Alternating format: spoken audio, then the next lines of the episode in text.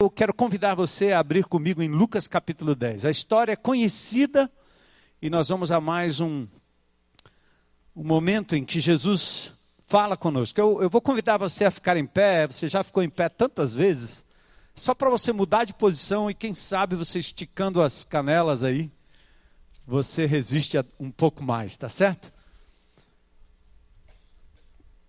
Acho que dormir vocês não vão dormir, porque sexta-feira eu, eu comecei a, a, conferência aqui com vocês logo depois do almoço. Pense, né? depois daquele almoço gostoso.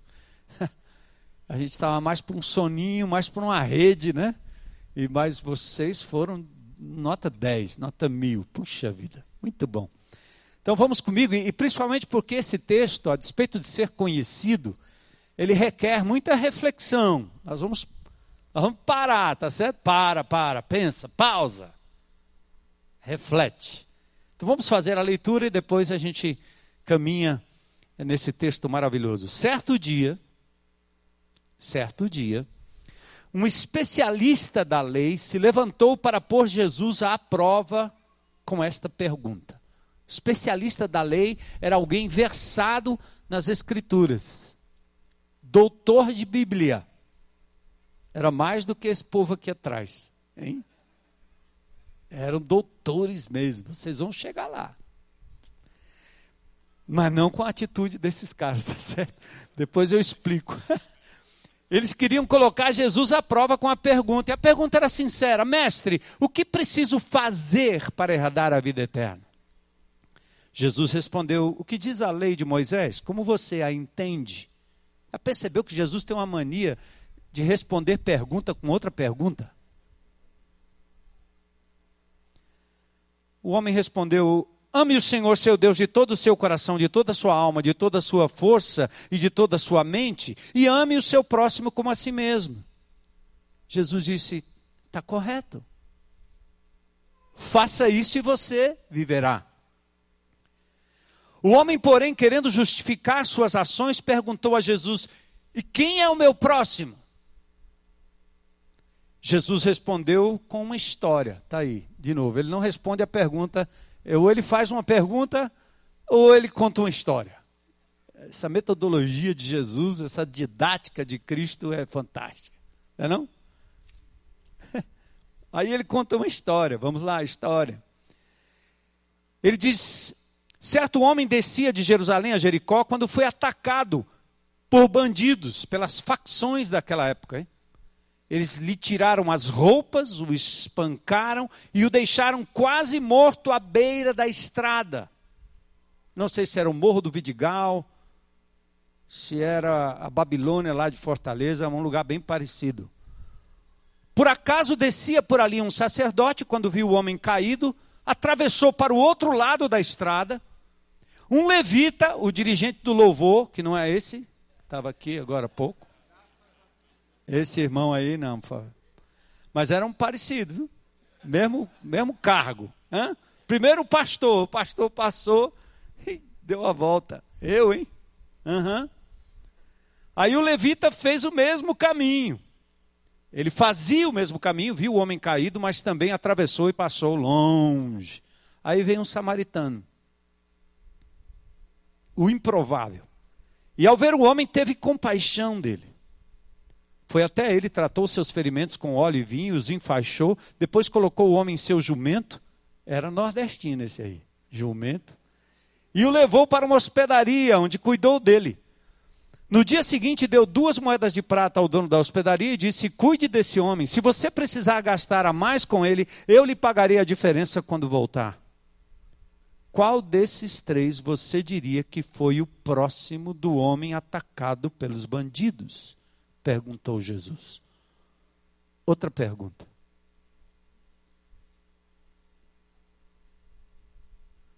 O especialista da lei, o teólogo, ele respondeu: Ah, aquele que teve misericórdia dele. Então Jesus disse: Então vá e faça o mesmo. Senhor, abre o nosso coração hoje à noite, para que a gente possa receber essa palavra como um solo fértil, que ela frutifique para a glória do teu nome. Nós pedimos isso em nome de Jesus. Amém. Podem sentar.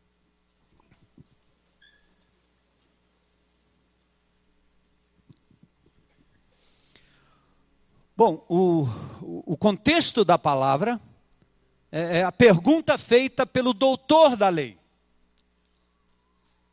um estudioso, um acadêmico, um teólogo, um religioso, fazendo perguntas como faria qualquer um de nós. Mestre, ó, presta atenção aqui, o verbo, o que eu preciso fazer para herdar a vida eterna. Nós sempre estamos querendo fazer alguma coisa para obter a vida eterna, certo? Eu era assim, entreguei a vida a Jesus aos 17 anos de idade, de família católica, meus pais espíritas, e eu, tudo que eu aprendi é que você faz boas obras, você faz algo e Deus lhe recompensa no final. Depois que eu me converti, entendi que era pela graça, mas mesmo assim, o mundo evangélico quase me ensinou a, a fazer coisas para Deus porque Ele ia recompensar. E quando as coisas não davam certo, eu achava que eu não estava fazendo direito e que Deus não estava me recompensando e eu vivia um pouco daquele drama. Bom, mas tem duas ênfases nessa pergunta. Ele está dizendo fazer para herdar. Só que nós temos um problema aqui. O que é que você pode fazer para ser herdeiro do Bill Gates? Do Trump? É abonado o Trump. Hein? Ou do, quem sabe, do Eduardo Saverin, né? Ou Saverin, cofundador do Facebook. um dos homens mais ricos do mundo. Que loucura! Herança, por definição, não é algo que você recebe por mérito, mas por escolha exclusiva do pai. A pergunta está errada. Captou aí? O que, que eu posso fazer para herdar? Não, meu filho. Herança, por definição, não é algo que você recebe por mérito. A pergunta não tem uma resposta certa, pois ela estava errada. E Jesus quer que o perito descubra por si só qual é o erro. Então ele devolve a pergunta. Está escrito na lei. Imagine, o perito deve dizer assim, esse, esse rabino bebeu demais. Como você a lê? E aí tem a declinação e a resposta. Amarás o Senhor teu Deus de todo o coração, toda a tua alma, toda a tua força, o próximo como a ti mesmo. Jesus disse: aí, está aí, que agora você respondeu a minha pergunta, então faça isso e você viverá. Ué, a resposta era até impressionante, mas o estudioso não sabia que o padrão do amar a Deus, do amar o próximo, era um padrão inatingível. Porque amar absolutamente para merecer alguma coisa é totalmente impossível. Ele caiu numa armadilha, porque exigiria um amor incondicional. Então, ao invés de revelar o seu fracasso naquela hora e dizer: É, eu não consigo. É, é, o mandamento é esse aí, isso é o resumo. Mas eu não consigo, ao invés de abrir mão e revelar o seu fracasso e cair aos pés de Jesus pedindo socorro, ele tenta camuflar e esconder a sua limitação. É, amar a Deus, sim, eu amo.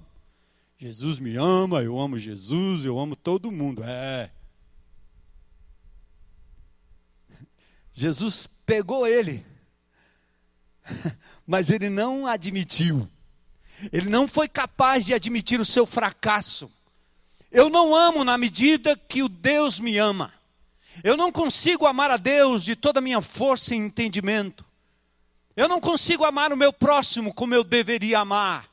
E aqueles que se arvoram de teólogos e conhecedores da doutrina e indivíduos que que se apegam ao livro sem misericórdia, sem amor no coração, em primeiro lugar, eles não se rendem quanto ao seu próprio fracasso e à sua limitação.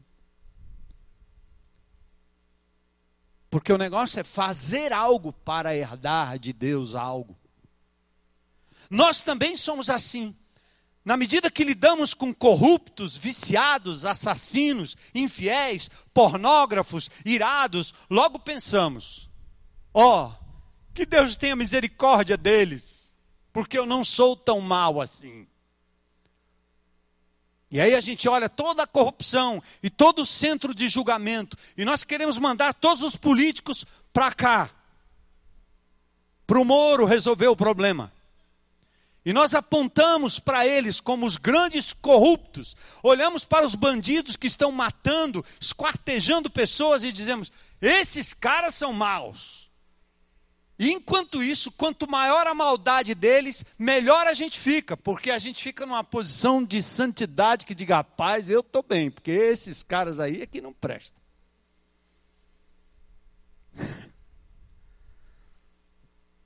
Logo pensamos, Deus tenha misericórdia dele, porque eu ando muito próximo do pra, padrão da lei, da igreja, das regras, nosso orgulho e nossa prepotência e ingratidão, ela, eles se tornam amparados por um mínimo ou um pseudo conhecimento das Escrituras que não nos permitem ver que, embora haja pessoas no vale ou nas encostas da montanha, enquanto nós nos vemos no pico da montanha, nós não entendemos que o padrão é tocar as estrelas e nós nunca vamos conseguir.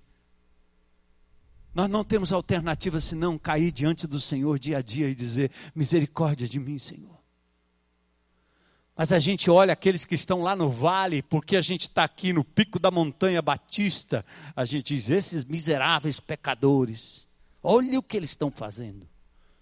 E nós incorporamos o juízo sobre qualquer pessoa e vamos perdendo a misericórdia e a possibilidade até de nos aproximarmos dele e entendermos que eles são feitos da mesma matéria. E que o padrão divino não é o cumprimento das regras eclesiásticas, mas o padrão divino é esse amor incondicional, infinito, é alcançar as estrelas.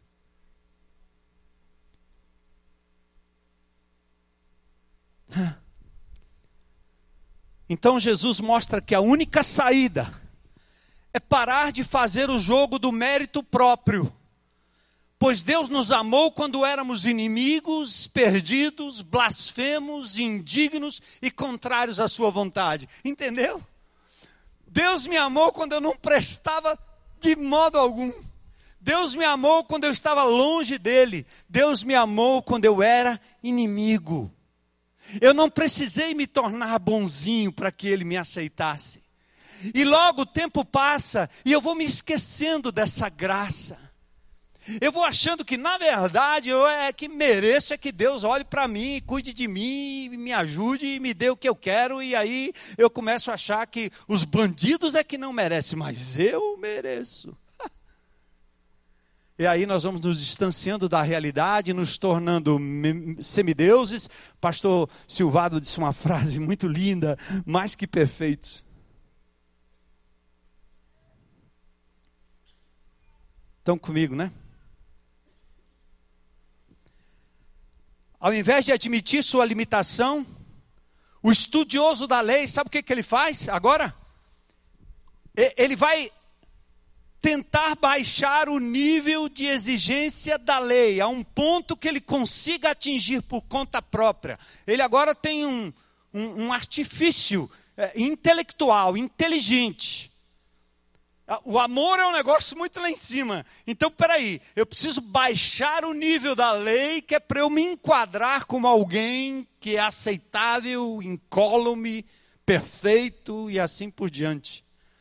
É como se estivéssemos num planetário onde o limite não não é o universo real lá fora, mas o teto aqui é bem, aí tá vendo as estrelas? Estou chegando.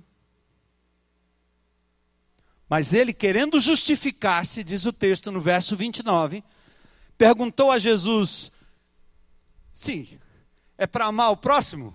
Então, é, quem é o meu próximo? Ele quer que Jesus resolva e defina logo quem são os próximos. Que é para ele sair-se bem na fita. Está entendendo? O estudioso tenta uma saída perguntando exatamente quem é o próximo.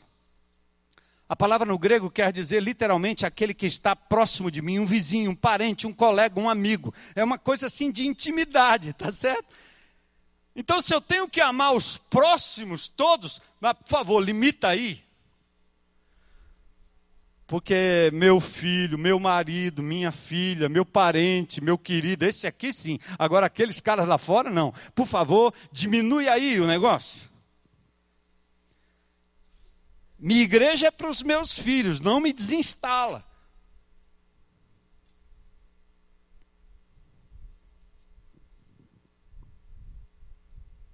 Aí, então, se eu tenho que obedecer à lei para agradar a Deus, eu preciso saber exatamente quão próximo uma pessoa precisa estar de mim para que eu seja obrigado a amá-la. Hum? Meus vizinhos, meus amigos de colega de trabalho, meus parentes, os da minha família. Hã?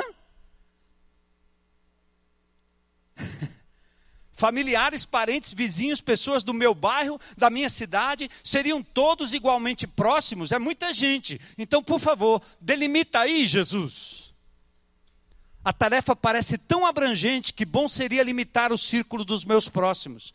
Então, ao invés de arrependimento e total dependência de Deus, nós preferimos tê-lo como juiz, capaz de nos recompensar quando fazemos algo de bom pelo próximo que nós selecionamos. Amor seletivo. Vou contar rapidinho uma história. O Celebrando a Restauração está em todos os presídios de Fortaleza. Convênio com a Secretaria de Justiça do Estado do Ceará. Tal é a, a, a, intimidade do secretário com a igreja, o secretário de justiça, porque a igreja vai voluntariamente, pinta o presídio, planta flores no presídio. Nós vamos para o presídio fazer limpeza entre as alas e tiramos duas carretas de lixo lá de dentro. De quando em quando nós vamos para lá. O povo todo com máscara na boca e metendo a mão lá no lixo, e a gente sai arrastando todo aquele lixo. E no meio do lixo vem pacotes de celulares, pacotes de chip de, de celular, e os bandidos gritam: Aê, pastor! Ei, maneira aí! Vou te pegar, você está levando o nosso bagulho aí. Eu, os crentes arrastando, limpando, está limpando as coisas que os caras jogam lá de fora com estilingue, com coisa, para cair lá dentro. Mas nós vamos lá, amando, limpando, lavando, fazendo. Um dia o secretário ligou para mim, doutor Hélio Leitão, fez o um comunicado para a gente, pediu que nós atendêssemos um pedido. Houve uma rebelião, eles queimaram os colchões, então os presos daquela unidade que tinha parentes com posses, eles repuseram os colchões e eles estavam dormindo sobre, colchões. Mas havia, havia mil presos que não tinham onde dormir. E porque estavam no chão, sofrendo naqueles lugares gélidos, frios, às vezes sujos, eles estavam ameaçando uma rebelião. E a tensão foi ficando ruim. E o homem ligou para mim, o secretário, falando: Vocês têm como nos ajudar, a igreja? Igreja do Bacaxeri, tem que vocês fazerem uma ofertinha aí de alguns colchões? Eu disse: Quantos presos estão sem colchões? Ele disse: Mil. Eu disse: Nossa, mil colchões. Quanto é que custa um colchão para o Estado? 146 reais. Aí fizemos uma tomada de preço, disse, quem sabe a gente vai conseguir alguns colchões. Eu fui para a igreja no domingo à noite, disse, amados irmãos, Deus está nos chamando, vamos comprar colchões para aqueles homens que estão lá na cadeia, bandidos, estupradores, assassinos, traficantes, Vamos levantar uma oferta para a gente comprar colchões. Amém, amém, amém. O cara, o cara fala, amém. Quem está sentado aí ouve bem pouquinho amém, mas ele quase repete o dirigente, né? Quando ele quer ouvir um eco que ninguém responde, aí ele acha que responde. Amém, amém, amém, amém, amém, amém. eu falei e o povo. Hum, hum.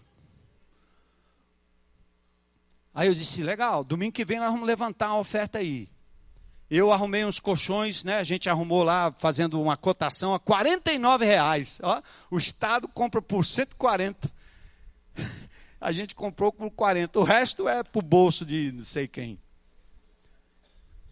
E aí, durante a semana, eu fui bombardeado de e-mails e WhatsApp de pessoas dentro da congregação dizendo: Pastor, o senhor foi longe demais.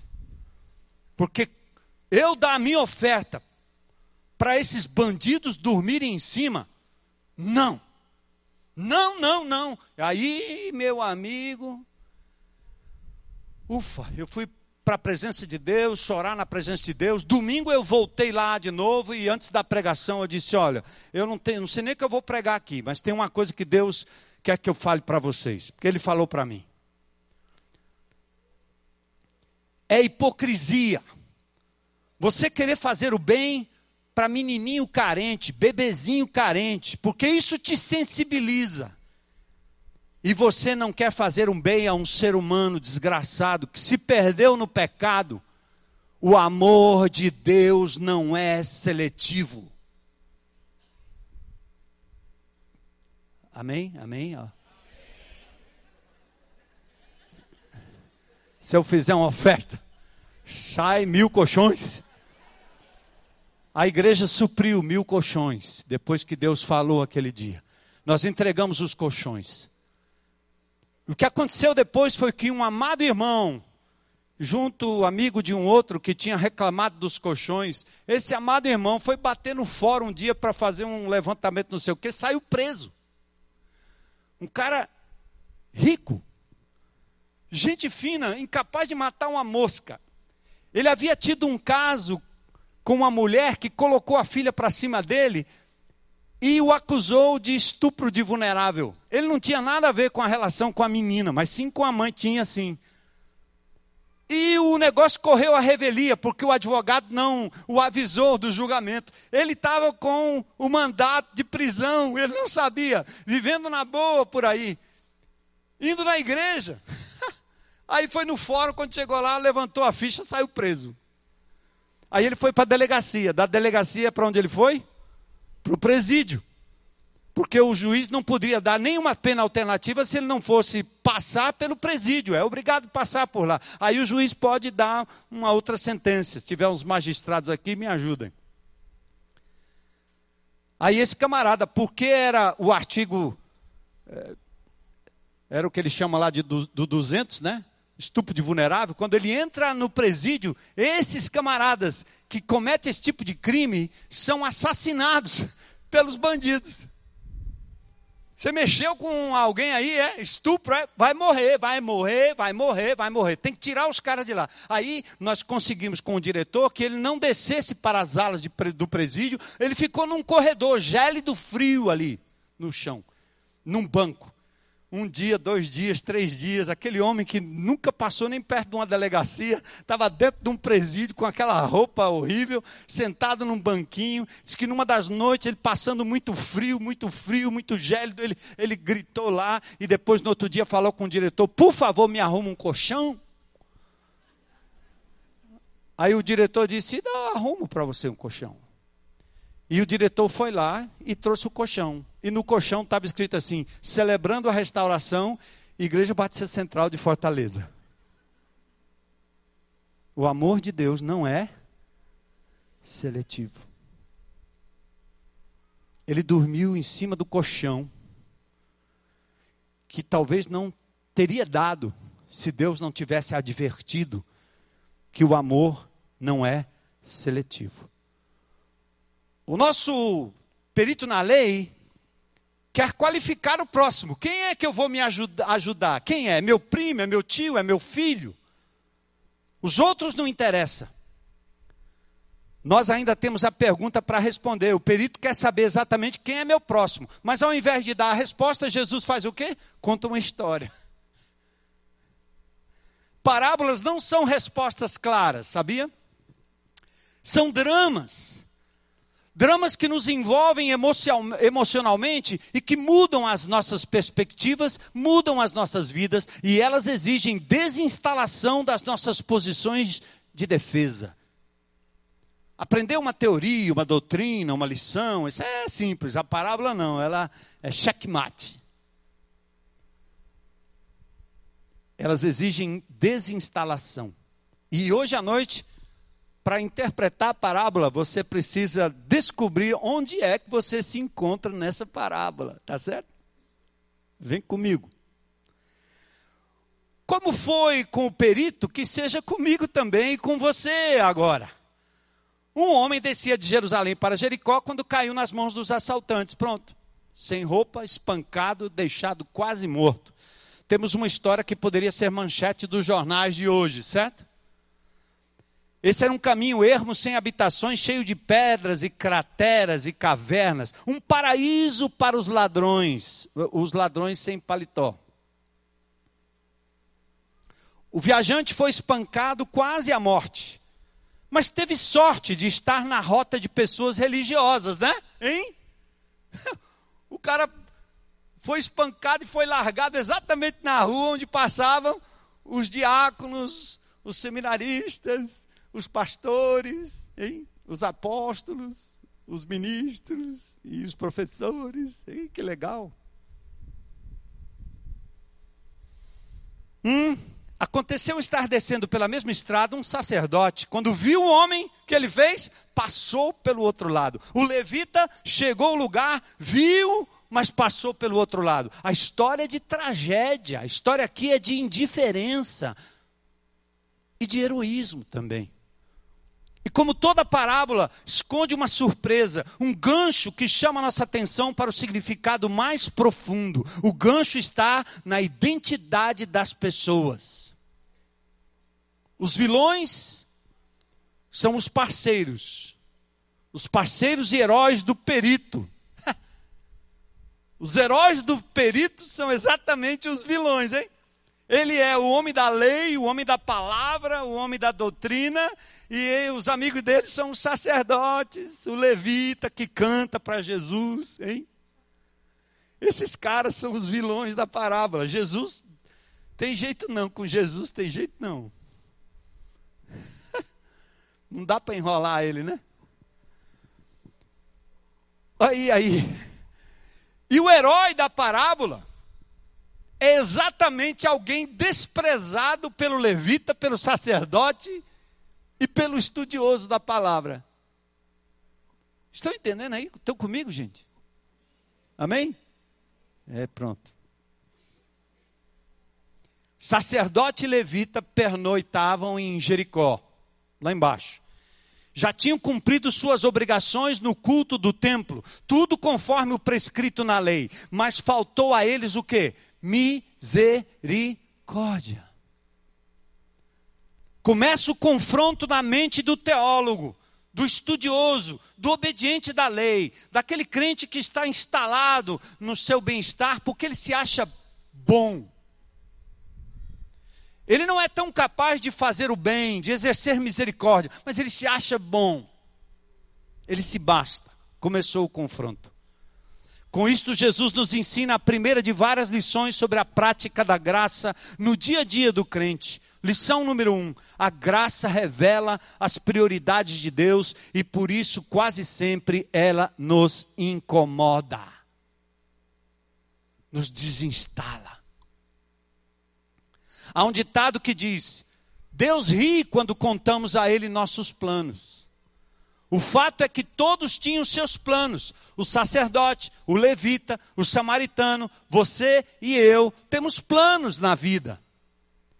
Mas ninguém tinha planejado estar naquele lugar fazendo algo inesperado. Ninguém separou uma hora na agenda para cuidar de um semi-morto. Jesus parece dar vida a um texto lá do Velho Testamento, pois religiosos retornando das celebrações no templo e sem muito interesse ou tempo para cuidar do próximo em apuros, lembrava Oséias 6 e 6, pois eu desejo misericórdia e não sacrifícios, conhecimento de Deus ao invés de holocaustos. Veja a prioridade de Deus que ele está dizendo. Não adianta você ser um bom religioso, um bom frequentador, um bom dizimista, um bom professor, vai na escolinha, vai na igreja final de semana, tudo é bonitinho. Ele está dizendo: não é isso que eu quero de você, eu quero misericórdia. Eu quero um coração misericordioso. Eu quero que você me conheça, diz o Senhor. Porque me conhecendo você vai compreender minhas prioridades e o meu caráter. Mas antes de cair naquela velha prática de apontar o dedo, vamos fazer uma tomada de consciência. Eu vou ler um trecho de um artigo que passou pelas minhas mãos. É desse tipo de gente que, na maioria das vezes, a religião está lotada gente de coração bom, mas que, em razão de uma fé empedrada pela lei, pela moral, pela justiça própria, pelo dever de ser inflexível, de se mostrar perfeito e sem amor em nome da verdade, se tornou gente da impiedade, mesmo não sendo maus. Em qualquer lei há previsão do que é bom. Nela, porém, não há poder para fazer o bem. A lei diz e te faz se sentir bom, boa pessoa, porque você não infringe o mandamento. Nunca matei, nunca roubei, nunca fui disciplinado, nunca tive problemas maiores. Se teve, ninguém sabe. Então, na lei, eu sou bom. Mas a lei não tem poder de lhe fazer fazer o bem posto que a vida está cheia de situações nas quais o bem está para além do bom. Os magistrados, os advogados aqui sabem muito bem toda essa manobra da lei no nosso país, protegendo o mal, protegendo a maldade, o maldoso, incapaz de promover nesses homens o bem. Na graça, porém, o único zelo que se conhece não é o zelo da letra, do código, mas o zelo da fé que atua pelo amor. O amor a Deus e o amor de Deus. Enquanto estabelecemos medidas legais e comportamentais como sinais de espiritualidade, Deus nos dá uma única medida para a maturidade espiritual. Sabe qual é? Amor a Deus e amor ao próximo. Essa é a medida. A medida de Deus é o quanto você ama Ele como pessoa e quanto você ama o próximo como pessoa criada por Deus. Independentemente da cara, independentemente do crime, independentemente da condição social. Essa é a medida de espiritualidade. Põe o termômetro aí. Hã? Deixa ele medir. Mas um samaritano. Volta a parábola, vamos voltar para a parábola. Um samaritano, estando de viagem, chegou onde se encontrava o homem e, quando viu, teve piedade dele. Aproximou-se, enfaixou as feridas, derramou vinho, óleo, colocou o homem no seu próprio animal, levou e etc. Lição número dois. A graça em nossas vidas, ela muda a nossa maneira de ver as pessoas. Os defensores das escrituras e da prática religiosa falharam até que passou um samaritano, hã? considerado por aqueles pior que um pagão, discriminado, menosprezado, mesmo assim, para espanto do nosso perito da lei, diferentemente dos dois que tinham passado direto, o samaritano viu a cena, viu o viajante assaltado e teve piedade dele. Entende? A diferença? Você vê como todo mundo vê. Mas o que acontece no seu coração quando você vê a desgraça? Quando você vê a bandidagem, o mentiroso, o traidor, o sonegador,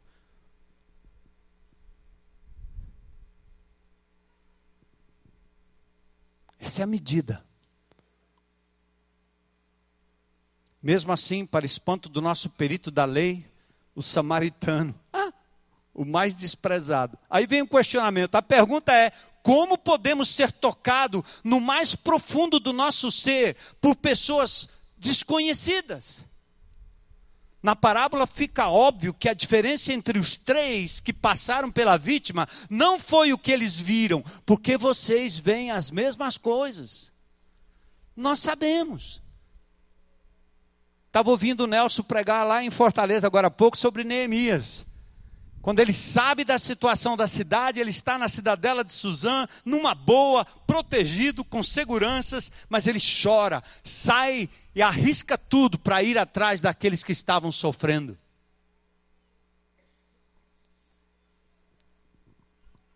Enquanto o sacerdote e o levita viram a vítima o suficiente para passar ao largo, só o samaritano viu a vítima através dos olhos de alguém que sabia o que era ser vítima. O que é ser ignorado e desprezado. É impressionante, porque as pessoas que entregam a vida a Jesus ou são restauradas no celebrando a restauração, essas pessoas é o que o cearense chama de pau para toda obra. Chama o cara que ele responde na hora. Nós temos um lá que vai para os presídios todos, ele foi preso. Aí quando ele chega no presídio, o cara olha para ele e diz: Ei, mano, você não estava aqui, meu? Você não estou mais, Jesus me libertou, cumpri meu tempo. E aí, cara, por que, que você está aqui? Ora, porque eu sei o que é estar aí do outro lado. E meu coração queima de amor por vocês, porque um dia alguém me amou. Entende, irmãos? Coisa linda, né? Não foi o que eles viram, mas quem eles eram que fez a diferença. Enquanto o sacerdote e o levita viram a vítima o suficiente para passar longe, o samaritano viu a vítima como os olhos de alguém que sabia o que é ser uma vítima. Por isso que Paulo tinha que chamar a atenção todo o tempo: eu sou o pior dos pecadores, misericórdia de mim, misericórdia de mim, Senhor. Não foi uma questão de ver ou não ver, foi uma questão de se identificar ou não se identificar com o problema. Por que, que nós perdemos a, a capacidade de nos sensibilizar com pessoas que precisam da graça? Ora, nós já nos esquecemos que éramos quem éramos e de como estávamos há muito tempo. Eu sou bonzinho demais. Eu nem me lembro quando eu era do mundo, quando eu não tinha Jesus, quando eu estava na beira do inferno. bonzinho, mas na beira do inferno. Jesus te tirou dali da lama do pecado, da condenação eterna. E o tempo vai passando, você vai se esquecendo disso. Precisa vir um indivíduo que foi bandido, que entregou a vida a Jesus, se recuperou, quase morre. Aí esse cara aqui se enche de misericórdia, porque ele sabe, está na pele, está na veia, está marcado, tem as balas. Tem... Eu, eu, eu vejo essa turma toda em Fortaleza o tempo todo. Esses caras estão com a misericórdia na ponta da língua. Eles não conhecem teologia, mas eles são inundados pelo amor e pelo poder do Cristo vivo. O Espírito Santo trabalha na vida deles, a prontidão é rápida. Eles fazem como aquele cego. Eles não têm o que discutir, não tem que discutir nada, não tem que explicar nada. Eu era cego e agora vejo.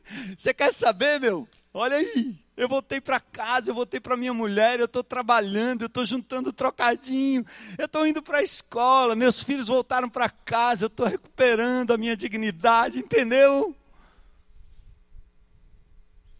E eles não se cansam de falar, não têm medo de falar, não têm temor de ninguém, não se afastam de ninguém. É isso que Deus está pedindo da igreja de Jesus, que a gente volte a se lembrar do nosso estado de miserabilidade, o nosso estado de condenação, e que a gente valorize a graça de Jesus e valorize não só o que aconteceu anos atrás na sua vida, mas o que está acontecendo hoje. As misericórdias do Senhor são as causas de não sermos consumidos hoje.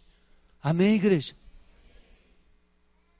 Por isso nós podemos ser misericordiosos. Se vamos ministrar com graça que fomos com a graça que fomos ministrado, então ministrados, temos que nos manter conscientes dessa graça, sendo conscientes das nossas próprias falhas, limitações e feridas. Por isso o CR é tão lindo. O que mais podemos aprender sobre graça a partir dessa parábola? Lição número 3. exercer a graça demora mais do que pensamos. Leva tempo, calma.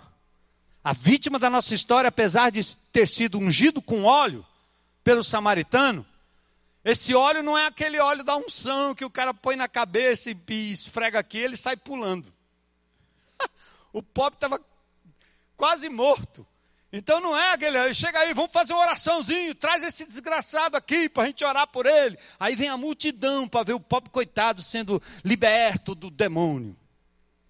Espetáculo público. Tem mais gente doente sentada na plateia do que o desgraçado com o demônio no corpo. Mas a gente faz um espetáculo. Vamos mostrar aqui como é. Parece o povo no tanque de Betesda. Fica todo mundo sentado lá, aleijado, paraplégico espiritual, paraplégico emocional, esperando um anjo descer para esse indivíduo ser restaurado. E acontece, porque no espiritismo tem cura. Na macumba tem cura. Em todo canto tem cura. É isso que você quer ver? Cura. Você pensa que aquele homem à beira do caminho precisava só de uma oração do samaritano para resolver? Negativo. Custa, amigo. Você tem que trazer para casa. Minha mulher cuidou de cinco prostitutas lá em Fortaleza. Nós só não trouxemos para casa porque ia ser complicado. Né? Esse pastor com, já tinha quatro mulheres na minha casa. Minha mulher, minhas duas filhas e minha sogra. Ainda vi mais cinco. Aí nós alugamos umas kitnets para elas, né? E nós éramos o papai e a mamãe delas. Três foram recuperadas para a glória de Deus. A Ritásia, uma delas, não sabia nem ler nem escrever, se formou na faculdade. Hoje casada com um ex. É, não é catador, ele tinha um depósito de lixo e reciclado, passador de fumo traficante, se converteu, casou com a Ritásia. Pense na família linda. Tem filhos agora, Ritásia. Custa. Ele foi ungido com óleo, mas não deu um salto, saiu andando. Alguns diriam que lhe faltou tocar o manto sagrado. Faltou uma oração de poder. Ei, samaritano, você está por fora. Mas eu quero que sugerir que enquanto Deus pode operar um milagre instantâneo, e Ele faz, e eu creio e tenho visto, mas Ele usa pessoas dispostas a, em fé, agir como Jesus agiria. Nesse caso, a vítima precisa de dois dias inteiros de atendimento do samaritano. Recebe a provisão na hospedaria que prevê uma estadia de quatro meses.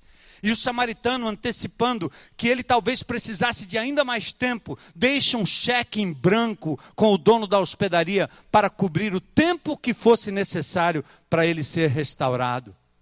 Está disposta a igreja Hã? a acolher os que precisam? Você tem leitos de UTI espiritual aí? Tem, tem. Para eles virem, para eles entrarem e serem cuidados? E aí vai. Exercer a graça sempre nos custa alguma coisa. É outro, outra lição número 4. Vou pular aqui para vocês poderem ir embora. Lição número 5. Ministrar graça normalmente nos leva para lugares inesperados, fora da nossa zona de conforto. Religiosos são como o sacerdote e o levita. Podem ser pastores, presbíteros, líderes de grupo pequeno, líderes de ministério, profissionais, membros. Na realidade, pode ser qualquer um de nós. Para tais pessoas, a vida cristã é muito previsível e confortável. O religioso fica no templo esperando o povo chegar, mas ministros da graça andam entre os quebrados lá fora. Entenderam a diferença? Por favor, não passe por uma pessoa e joga um recado lá. Frequenta a minha igreja, vai lá domingo. Tem um pastor poderoso, ele prega e ele faz o apelo. Lá você tem um CR lá. No CR não, não vai dar tempo. Você tem que você é o CR, tá certo? Já pensou o samaritano dizer: "Ei, meu amigo, estou passando aqui, está aqui o endereço da nossa igreja. Vou deixar um celular aqui pelo Face, você pode assistir o culto no templo." E o cara morrendo desgraçado ali, tem que ir lá no templo fazer o quê? Se juntar aos outros doentes? Sem cura? Não, pior. Eles não fazem isso porque é cômodo. dá dinheiro, porque dá ibope. Eles o fazem porque reconhecem no outro a mesma necessidade que eles um dia tiveram. Aliás, não reconhecem. Por isso que chamam para dentro ao invés de agirem lá fora. Qual desses três você acha que foi o próximo do homem que caiu nos assaltantes? Olha aí. Estão lembrados da pergunta qual é o meu próximo? Eu encerro com essa aqui. Acompanhem meu raciocínio. Por trás da pergunta do perito existe uma pressuposição que o seu próximo é uma pessoa de um grupo sujeito à definição e delimitação. A esperança do perito é que definindo, limitando, identificando quem são esses próximos, ele conseguiria honrá-los e assim cumprir a lei e agradar a Deus. Parece um detalhe, mas não é, pois é exatamente esse engano que Jesus revela com uma nova reformulação da pergunta. Preste bem atenção agora, isso é crucial, tá certo? E a gente libera você já já. Jesus diz assim: ó, qual destes três você acha que foi o quê? Entenderam a diferença? O cara diz: Quem é meu próximo? Jesus pega os três e diz: Não, peraí, o próximo não é o cara que está deitado lá. Quem é o dos três o próximo? O que, que ele está dizendo? A pergunta de Jesus revela um enorme segredo. Nenhum deles era um próximo, mas um deles escolheu se tornar o próximo. Aqui vem mais uma característica da graça. Ministrar graça é sempre pessoal e envolve relacionamentos. Eu, eu, posso fechar com essa palavra última aqui agora, que é importante. Eu tenho mais três, quatro pontos aí e a gente deixa para lá. Quem sabe um dia vocês me convidam de novo. Vocês entenderam o que é que Jesus está dizendo? Tem gente que serve na escola bíblica dominical no, no departamento infantil porque o filhinho está lá, o netinho está lá. Tem gente que faz tudo para que o filho encontre Jesus, o marido encontre Jesus. Não vê mais ninguém, só vê aquele. É o próximo que ela determina que é o próximo. É, é legítimo que você ore pelo seu marido, que você ore pelo seu filho, mas a vida cristã, o reino de Deus não está resumido no seu filho. Pode ser que ele não aceite agora, pode ser que ele. Aí é melhor você ir amando, vai amando aí, vai amando aí o marido aí, tá vendo aí? Vai amando a mulher, não tem problema não. A hora Deus faz a obra, tá certo? Enquanto isso, não fique paralisada, paralisado, porque o que Deus quer não é que você delimite quem são os seus descrentes preferenciais. Deus não quer que você fique procurando quem são seus próximos. Deus quer que você se torne o próximo de quem quer que Ele envie na sua vida.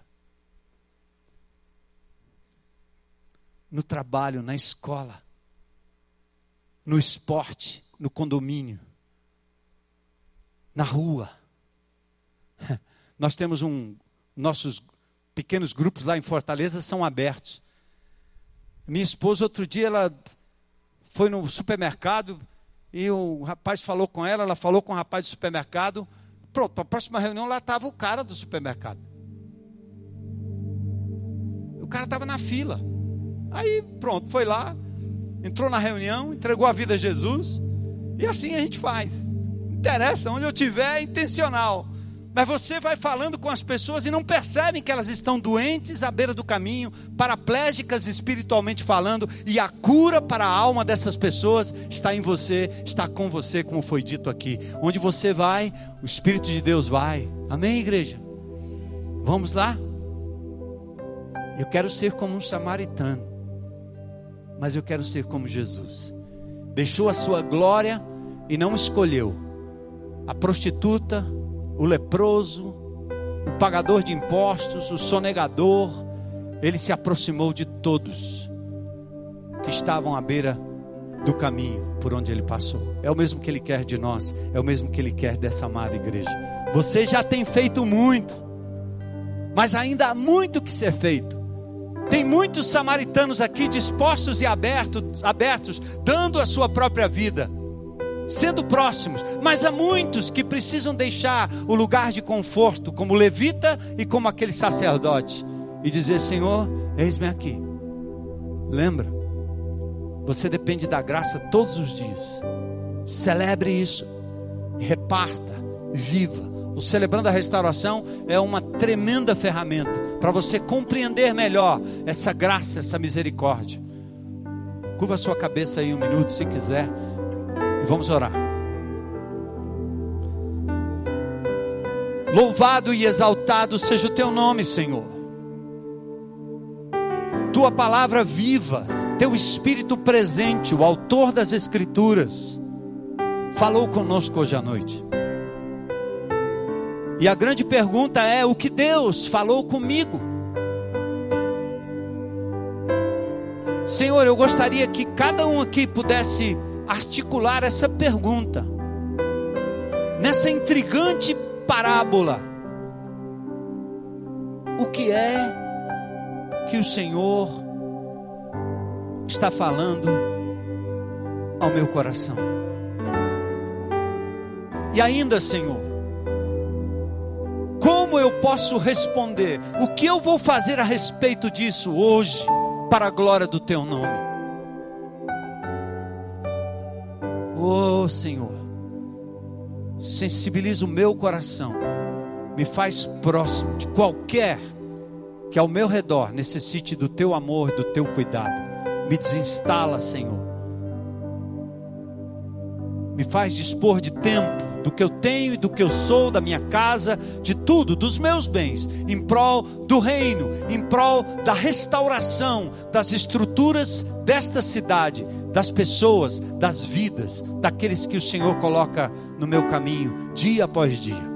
Faz isso, Senhor, pois nós te adoramos, te louvamos, aguardamos a tua volta, a tua vinda, amamos a tua igreja e pedimos tudo em nome de de Jesus, nosso eterno Senhor e Salvador. Amém.